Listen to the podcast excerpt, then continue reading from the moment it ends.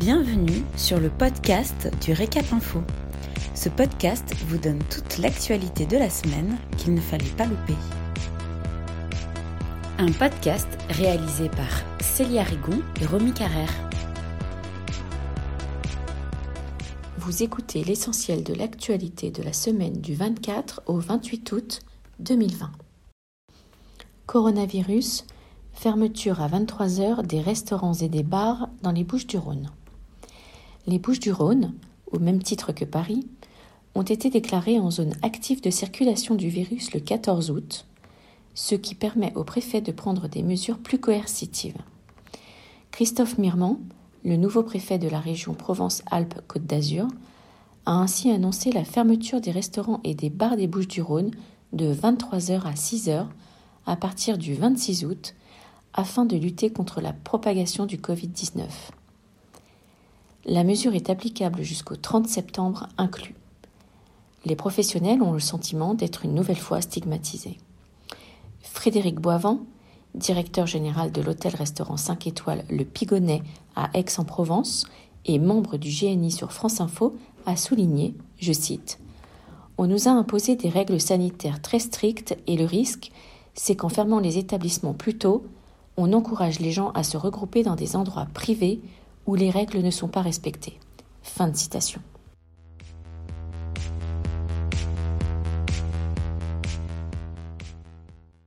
Coronavirus, mise en place immédiate du cahier de rappel des clients à Paris.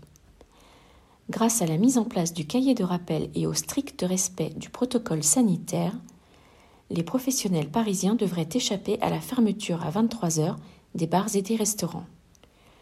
La concertation entre la mairie de Paris et les représentants de l'UMI, du GNI et du SNEG a porté ses fruits.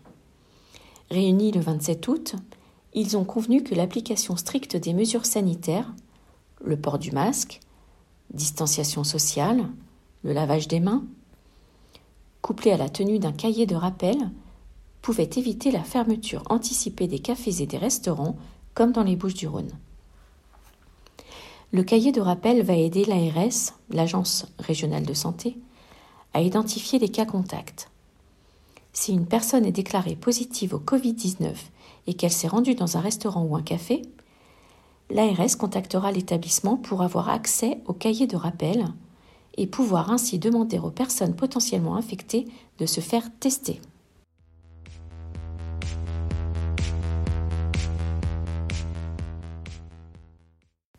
À Beyrouth, les chefs tentent de s'en sortir suite à l'explosion. Le 4 août dernier, une explosion dramatique ravageait une partie de Beyrouth. Comme bien des commerces situés près du port, épicentre de la catastrophe, le restaurant du chef Azam El Meribi a été dévasté. L'heure est aujourd'hui à la reconstruction, mais la tâche s'annonce compliquée. Après dix jours d'efforts menés avec son équipe, il a enfin réussi à nettoyer les lieux. En parallèle, Azam El Meribi fait partie des chefs volontaires qui ont prêté main forte derrière les fourneaux en vue de cuisiner pour les démunis. Car bien évidemment, cette nouvelle catastrophe est venue aggraver encore la situation générale du pays, déjà empêtré dans une crise économique sans précédent, qui a vu à la fois la livre libanaise chuter et le prix des produits alimentaires flamber. Merci pour votre écoute. Pour retrouver tous nos podcasts, rendez-vous sur notre site www.l'hôtellerie-restauration.fr dans la rubrique vidéo et podcasts.